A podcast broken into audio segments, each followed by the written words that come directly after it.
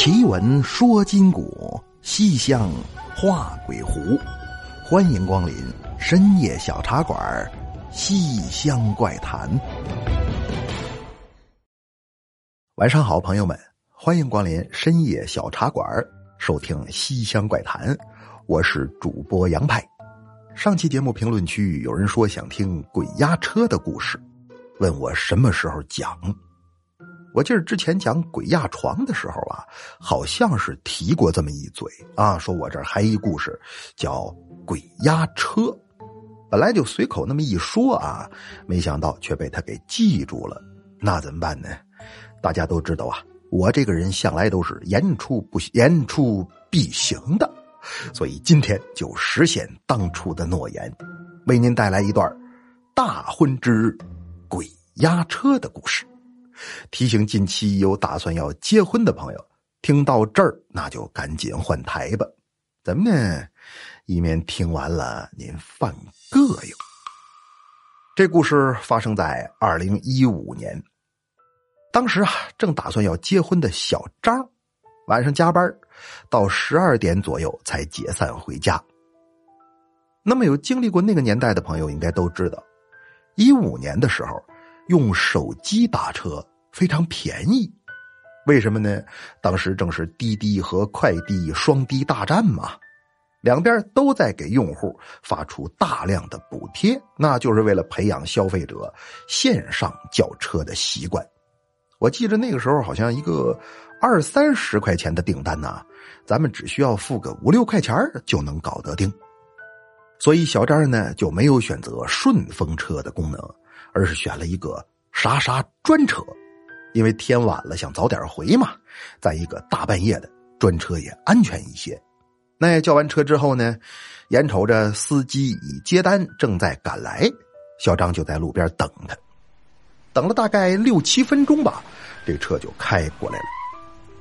但是令小张很不满的是，这车的副驾驶上啊，竟然坐着个小孩儿。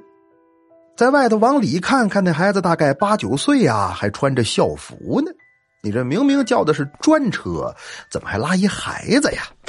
但是上车之后，小张看明白了，看司机那岁数啊，应该是爷儿俩一块出车。一想着开出租不容易，都是来城里讨生活的，我就别给人找什么麻烦了。本来也习惯坐后座，他就坐在了副驾驶后头，告诉司机。按导航走就行。那么这地方咱们插一句啊，说话这年，小张是在一个广告公司上班。这个行业呢，对从业人员的要求都比较高，平时穿着打扮都很讲究。再加上姑娘啊，二十出头，正是青春靓丽的时候，所以上车之后，这司机还调侃了一句：“哟，姑娘长得真漂亮啊！”你这玩意儿，这不烦人吗？本来就大半夜一个人打车，你来这么一句，所以这一下就把小张的警惕心理给勾起来了。但一想到车上还一孩子呢，他又觉着啊谅你也不敢怎么样，就没有太过强烈的反应啊，只是冷冷的说了一句：“谢谢啊，不爱聊天，听会儿广播吧。”嘿嘿，还挺有个性，来听广播，听广播，把电台拧开，就算是上了路。但是上路了也不消停，咱们这司机呀，老用这后视镜看他。第一回你觉得可能是巧合，但等第二回、第三回的时候，小张心说：“这司机什么意思啊？”当年关于出租车的恶性案件可发生过不少，你老看我，那他能不害怕吗？所以这时候，小张就开始主动搭话了，说：“师傅啊。”你到那个导航那路口就行啊！我有一大帮朋友啊，在那等我呢。但是这个司机却没回话，而是顺着后视镜又看了他一眼。啊，这时候小张就更害怕了。他说这个话呀，其实是为了震慑对方，意思是我那有人等着我，你可别打什么歪心眼儿。但你不说话，小张心里是越来越毛。那这时候你得主动搭茬啊，好通过语言来打消对方的犯罪念头。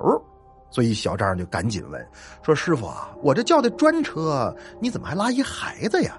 那小孩儿他要上哪儿？”这个时候，只感觉司机明显一愣：“说什么孩子？”小张说：“你那副驾驶上不有个小孩吗？”司机说：“哪儿了？你看好了，车上就你自己，哪有什么小孩啊？”这时候，小张再侧过头看了一眼副驾驶。只见那座位上，果然没有人。朋友们，双重惊吓是什么意思？你们现在应该能感受得到吧？本来这司机就够吓人的了，结果还闹了灵异事件。看得出来啊，说话这时候司机也有点慌神儿。正好呢，当时那个路段还挺宽敞、挺敞亮的。所以小张在惊吓之下就尖叫了一声，说：“啊，你赶紧停车！不停车我就报警了，我就怎么怎么样。”那咱们现在来分析啊，确实不知道这个司机他到底是不是有歹心，但被这么一喊也给惊吓到了，反正是一脚刹车就停在了路边。小张噌一下就从车里窜了出去。等这车开走的时候呢，站在路边的他。还战战兢兢的看了一眼副驾驶，这一回啊，那座位上确实是没有什么穿着校服的孩子了。然后再打开手机看其他用户对那个司机的评价，这一看可气坏了，怎么呢？全是差评啊！都说这司机有毛病，总是色眯眯的往后。那么这件事到这儿呢，也就算是过去了，属于是有惊无险。至于那个副驾驶上到底有人没人嘛，小张也没想通究竟是怎么回事然后过几个月，这不就要结婚了吗？节目开头说过啊，当时正在筹备婚礼了。而在结婚这天，便有了咱们今天标题里写的押车这一传统习俗了。说起来呀，这个概念已经流行了得有上千年了，而且来说，过去不叫押车，叫押轿。咱们呢，古代人结婚，新郎官在头了骑大马，新娘子在后头坐花轿嘛。但是有个规矩，这新娘子不能一个人坐轿，那必须得有本家一弟弟陪着。但等接亲来到新房之后，你瞧吧，这小舅子且不下轿呢，得给足了红包，溜须溜须。他这才撇着大嘴，改口管你叫姐夫，等于是变相的给娘家人争争口袋。那么还有一层含义是什么呢？是告诉男方，我们娘家有浑人，嫁到你们这儿，你可不能欺负我姐姐，是这么个意思。那么现在呀，当然就没这么些讲究了，只不过是约定俗成、萧规曹随罢了。所以结婚这天呢，小张他们家便派出了小张的堂弟来帮姐姐押车。小孩不大啊，才四五岁，给捯饬的跟个招财童子似的。听戴东的指挥，来，新郎官先上车啊！那个录像的你坐副驾驶，准备开拍啊！押车的孩子坐中间，完事儿新娘再上车。按理说这时候啊，新娘只要一上来就可以出发了。可这小堂弟在上车之后却不听指挥，干嘛呢？后座仨人嘛，小孩你得坐中间呐。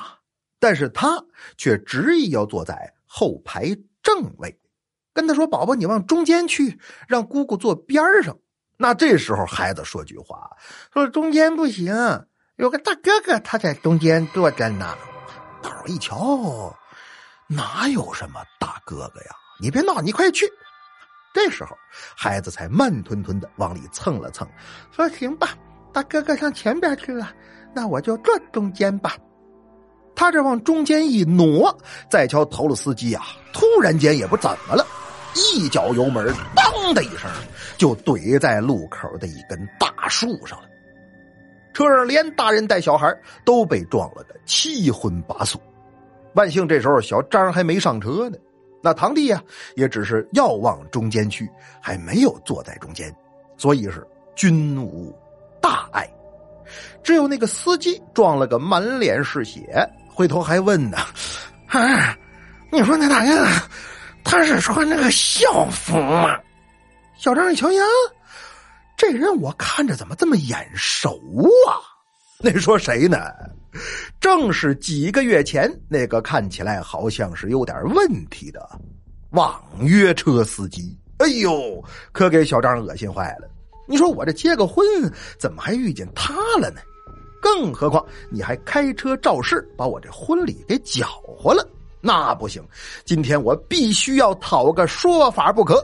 干嘛呢？报警呗！本来撞车了也得报交警嘛。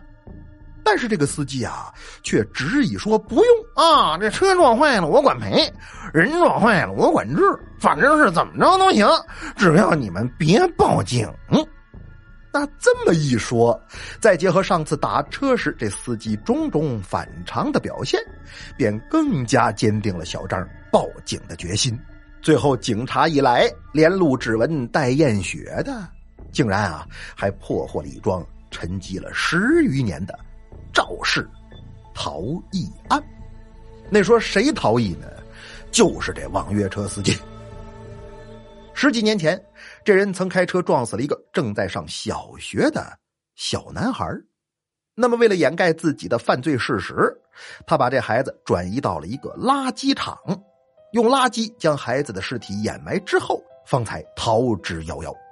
而在转移尸体的过程中呢，他也在孩子的少先队员袖标上留下了半枚指纹。就是这半枚指纹，警方找了他足足十几年，没想到此人竟会在又一次的交通肇事中暴露了自己的位置。而更令人没想到的是，在当年受害的小男孩父母见到小张之后。那男孩的母亲竟一下就说出了小张他舅舅的名字。小张纳闷说：“您认识我舅舅？”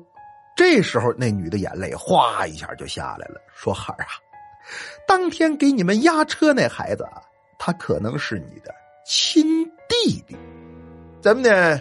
真相大白之后，所有人都感到非常震惊。原来这小张根本就不是他父母所生。而是这对夫妻的女儿。当年俩人重男轻女啊，在生下小张之后，便将这个女婴送给了没有生育能力的小张的养父母。那么当时操办这件事的就是小张的舅舅。而这对夫妻呢，在几年之后又如愿的生下了一个男孩。只可惜这孩子命短，在一次放学的途中被人撞死，并且抛尸，到现在。都已经过去十多年了，所以这俩人一看小张的长相，就猜到他可能是我们二十多年前的亲生骨肉。而在婚礼当天，婚车上那个并不存在的小男孩，则是趁着好日子来给他姐姐押车来了。当然了，当年那个肇事司机却并不认同这个说法啊，因为据他说呀。这个小孩都已经跟了他十多年了。自打撞了人之后，他就总能在车上看到这孩子的幻影，包括那些手机差评。其实人家也不是在看美女呢，而是想看看后座上到底有没有那个被他撞死了的小男孩。好了，朋友们，咱们今晚的故事就是这样。我这是刑侦加灵异啊，多多少少沾点玄幻的色彩。那如果您喜欢这类推理探案故事的话，我再给您推荐一档节目，叫《踏雪寻痕》，那也是非常精彩。魔咒出品，杨派主演，带您跟随痕检师刘神隐一起走进探案。第一线，喜马搜索“踏雪寻痕”即可会员畅听了。雪是雪夜的雪，专辑名叫《踏雪寻痕》，希望大家多多支持哦。您可能纳闷，之前我听好像是讲完了，没有啊？后边的作品现在正在更新呢，赶紧搜索“踏雪寻痕”，一起来听吧。再来看上期节目大伙的留言，来看主持人恒毅留言说：“他说派哥您好，我是做婚礼主持的。”本来之前呢都是听一些美文美声来提升自己的文化底蕴和基本功，突然有天心血来潮，想听听灵异节目，通过推荐呢就点开了您的节目，这一听就上瘾了。每次听的时候都给自己找借口，我是为了学习才听，总之啊，就是您的节目太吸引人了，欲罢不能。同时，经常在评论中看到有人征婚，那我也说一句，只要是小茶馆听友办婚礼需要主持人，到我这儿一律优惠，全国各地都没问题。最后祝派哥节目越来越好。行，朋友们啊，你们先是在我这儿相亲，完事儿呢又在我这儿找司仪，等啥时候有拍婚纱照的、开大酒店的找上来，那就妥了。啊，到时候广告词我都想好了，叫“深夜小茶馆”，伴您从出生到出家。哈哈，来吧，各位有这个需求的赶紧联系恒毅啊，不要灰心。你看你虽然大鼻涕拉瞎的，但也背不上能说上媳妇儿啊。再来看听友四二七幺七二八四五留言说：“他说杨派奇谈里边你怎么极少露面了呢？那马老三的口齿需要向你学习呀。”啊，啊这个解释一下啊，露面少呢，是因为我最近在忙我那个新书，叫《我就是妖怪》这档专辑。但是大家也都看到了，这个形式啊，并不适合我，所以给我点时间吧。呃，等妖怪干完，我就专心回归，踏踏实实给大伙讲鬼故事了。你说，这一个妖怪，一个是鬼，这差距怎么就这么大呢？哎，再来看小龙爱家人留言说：“他说派哥，我花了半个月，终于从头听到现在，你是第一个让我想要开会员的主播，明天就办个会员听杨派奇谈，坐等深夜小茶馆更新。朋友们，这是什么样的恩情啊？喜马拉雅这么多优秀节目，他不冲，他冲我一个人而开了个会员，这叫。”知遇之恩呐，正所谓世有伯乐，然后有千里马，千里马常有，而伯乐则不常有。感谢大家对我的发掘啊！我肯定像文章里说的那样，做牛做马来报答各位的知遇之恩。